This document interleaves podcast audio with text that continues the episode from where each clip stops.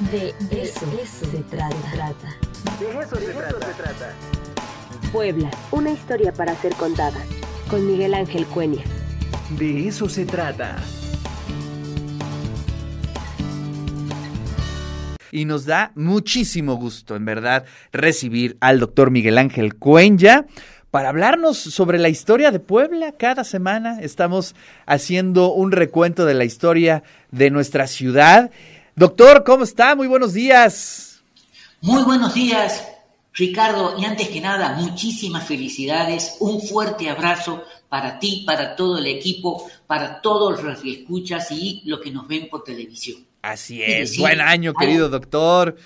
Que este 2023 sea eh, muy bueno, mejor que el 22. En todos los aspectos, en todos los aspectos. Y en ese sentido, yo pensé, bueno, ¿qué tema empezar a hablar a comienzos del año?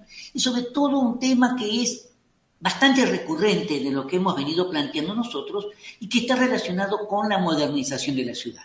Todas las ciudades, incluyendo la nuestra, pasaron por periodos de expansión, por periodos de contracción, eh, digamos, por buenos momentos, por momentos depresivos, es decir, y siempre ha llamado la atención lo que se considera la modernización. Y la modernización no solamente pasa por los nuevos edificios, por la reconstrucción urbana, como fue en 1880, por la llegada del ferrocarril, que fue importantísima, sino por los cambios que se dieron en el espacio urbano. Por ejemplo, lo que significó la llegada del ferrocarril. ¿Eh? lo que significó el acortamiento del tiempo-distancia o la modificación del tiempo-distancia al, tiempo, al mismo tiempo de que se alargaban otros espacios. Por ejemplo, de aquí a Teciutlán, que había líneas férreas, se acortaban los espacios, lo mismo que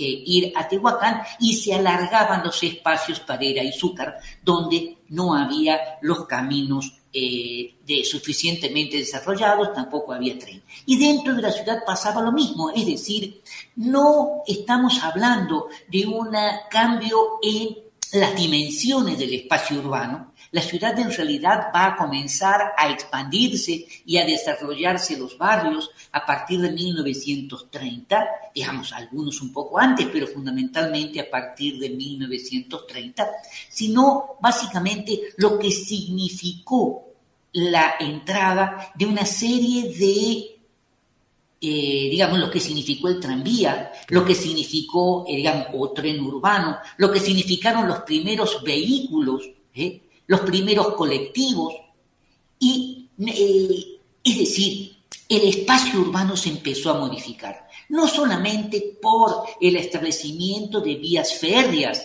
dentro de la ciudad por donde iban a transitar los tranvías tirados a mulitas, sino porque las distancias se achicaban.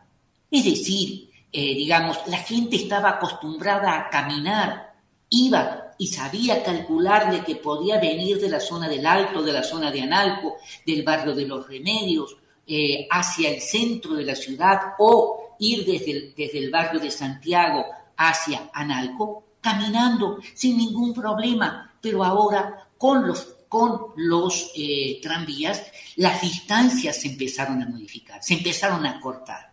Y por lo tanto, los trabajadores podían vivir en la ciudad e ir a trabajar a la constancia mexicana, al patriotismo, tomándose el tranvía que iba por las rutas correspondientes. Y esto significó también que dentro de la ciudad empezaron a surgir una serie de actividades totalmente nuevas, empezaron a surgir talleres mecánicos, eh, empezaron a establecerse centrales de autobuses, empezaron a ofrecerse una serie de servicios y una serie de actividades totalmente nuevas que modificaron el mundo urbano, que modificaron el espacio urbano, que el centro de la ciudad se empezó a modificar.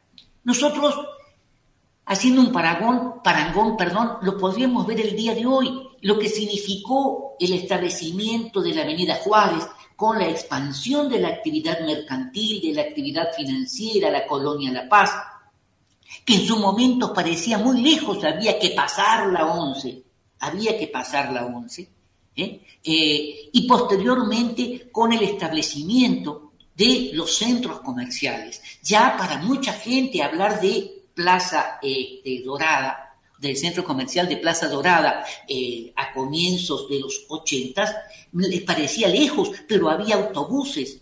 Y hoy cada vez estos centros comerciales están más lejos, hay que ir y moverse en automóvil, o hay colonias que están mucho más lejos pero que se han acercado a la ciudad justamente por una sencilla razón. Hay nuevas carreteras, hay nuevas autopistas y esto hace que el ritmo de la ciudad se modifique.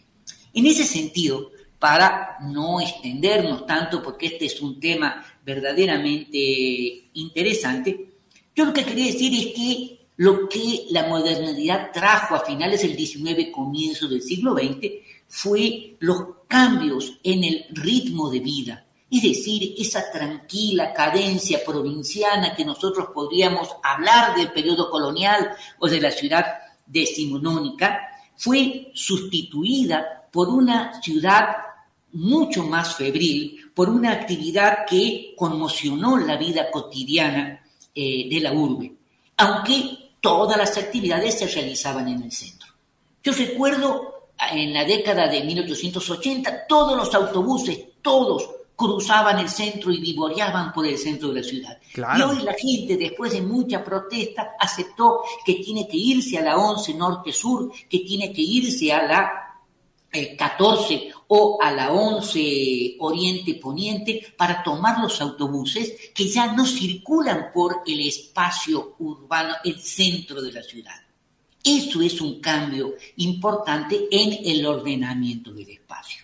Y el surgimiento y la llegada de los primeros automóviles en 1902 como yo les dije la vez pasada, eh, Matienzo, uno de los grandes propietarios de la industria, una industria textil, eh, compró el primer automóvil eléctrico y hoy nosotros estamos maravillados con la electrificación de los automóviles. En 1902 ya, se fabricaban automóviles eléctricos. claro, la pregunta es, bueno, ¿cómo lo cargaba? Bueno, la compañía de electricidad, la, eh, la compañía de alumbrado eléctrico de Puebla, le recargaba los acumuladores. Claro. claro, yo no sé porque no hay información si eso salía caro, si eso salía barato, pero la gente estaba maravillada de este tipo. Y esto fue en 1902. En 1906, el presidente municipal, Francisco de Velasco, este, importa en, a Puebla el primer automóvil a combustión, que sería un Pontiac. Este, claro. 1906. Pero esto no significa, tenía que haber gasolineras, tenía que haber talleres mecánicos que le dieran los servicios, tienen que empezaron a surgir empresas que vendían automóviles sobre la avenida Reforma. Hoy, ah, bueno, mejor mucha gente dice, bueno, esa zona de talleres, no, pero en su momento era el espacio en donde se comenzaron a establecer. Yo recuerdo perfectamente bien que al lado de la iglesia o del templo de, de Guadalupe había una gasolinera donde hoy está una plaza eh, de Palafox y Mendoza, eh, digamos, ahí había una gasolinera muy grande, había un taller mecánico muy grande, justamente que había surgido en la década de 1920. ¿Mm? Entonces, eso es un tema que da para mucho, eh, y no solamente eso, habría que preguntarse también otro momento clave que posteriormente yo le voy a tratar, lo que significó el establecimiento o la construcción de la autopista en la década de 1960, de la autopista México-Puebla, eh, y lo que significó el establecimiento de las fábricas, el establecimiento de las plantas, y en donde se vuelve a cambiar, digamos, el ritmo de la ciudad, la ciudad se expande bajo otras perspectivas. Bueno, eso es un poco lo que yo les quería plantear el día de hoy. Este es un tema con el cual nosotros vamos a volver posteriormente. Inclusive hay un tema, la modernización comercial, que nosotros estamos viviendo el día de hoy. Es decir, la modernización comercial en donde cada vez están más lejos los nuevos centros comerciales. No es solamente Puebla, eso es en términos generales. Es como un... Eh digamos, eh, un asunto repetitivo en las grandes ciudades, ¿no? Las grandes plazas que están lejísimos y que sin auto prácticamente estás frito. Pero eh, fíjate, me, me, gustó muchísimo el tema del día de hoy porque creo que con esa con ese cambio de escenarios de, de cómo se vive el centro histórico, su movilidad, pues también como que hay una referencia de los distintos momentos históricos, ¿no? Es decir, eh, cuando pasaban todos esos camiones dentro del centro histórico, híjole, la verdad es que de pronto hasta daba miedo ir por ahí, ¿no? Hoy es otro asunto, hoy es un centro que se camina, hoy es un centro que, pues, para algunos les parecerá bien, que digamos sea turístico, más o que, se disfruta, uno puede caminar disfrutando exacto, exacto. Que desafortunadamente ya no vive tanta gente ahí, que también eso es lo que se discute mucho, ¿no? El tema de la gentrificación de, del centro. Pero bueno, pues eh, eh, son distintas etapas. Me impacta cada vez que paso por el centro es ver a las pipas de agua descargando agua en el Palacio Municipal. Si la sede del poder de la ciudad no tiene agua, menos el resto del centro de la ciudad. Eso yo creo que es uno de los grandes problemas que tiene la ciudad en su conjunto. Pero bueno, ese es otro tema. Oye, pues sí, tendremos que tomar una buena, una buena foto porque eso este, dirá mucho en los próximos años, ¿no? Así como estas fotos que estamos viendo, por ahí vimos una foto del camión Santa María Las Palmas. Me ah, acuerdo, yo tomaba ese camión para ir a mi casa. Esa ¿eh? foto es preciosa, ¿no? Sí, sí, sí, sí. sí. Doctor, muchísimas gracias. Por aquí lo. Claro que sí. Lo felicita Federico. Dice muchas felicidades al doctor Cuenya. Le agradezco mucho que nos comparta sus conocimientos históricos sobre nuestra ciudad.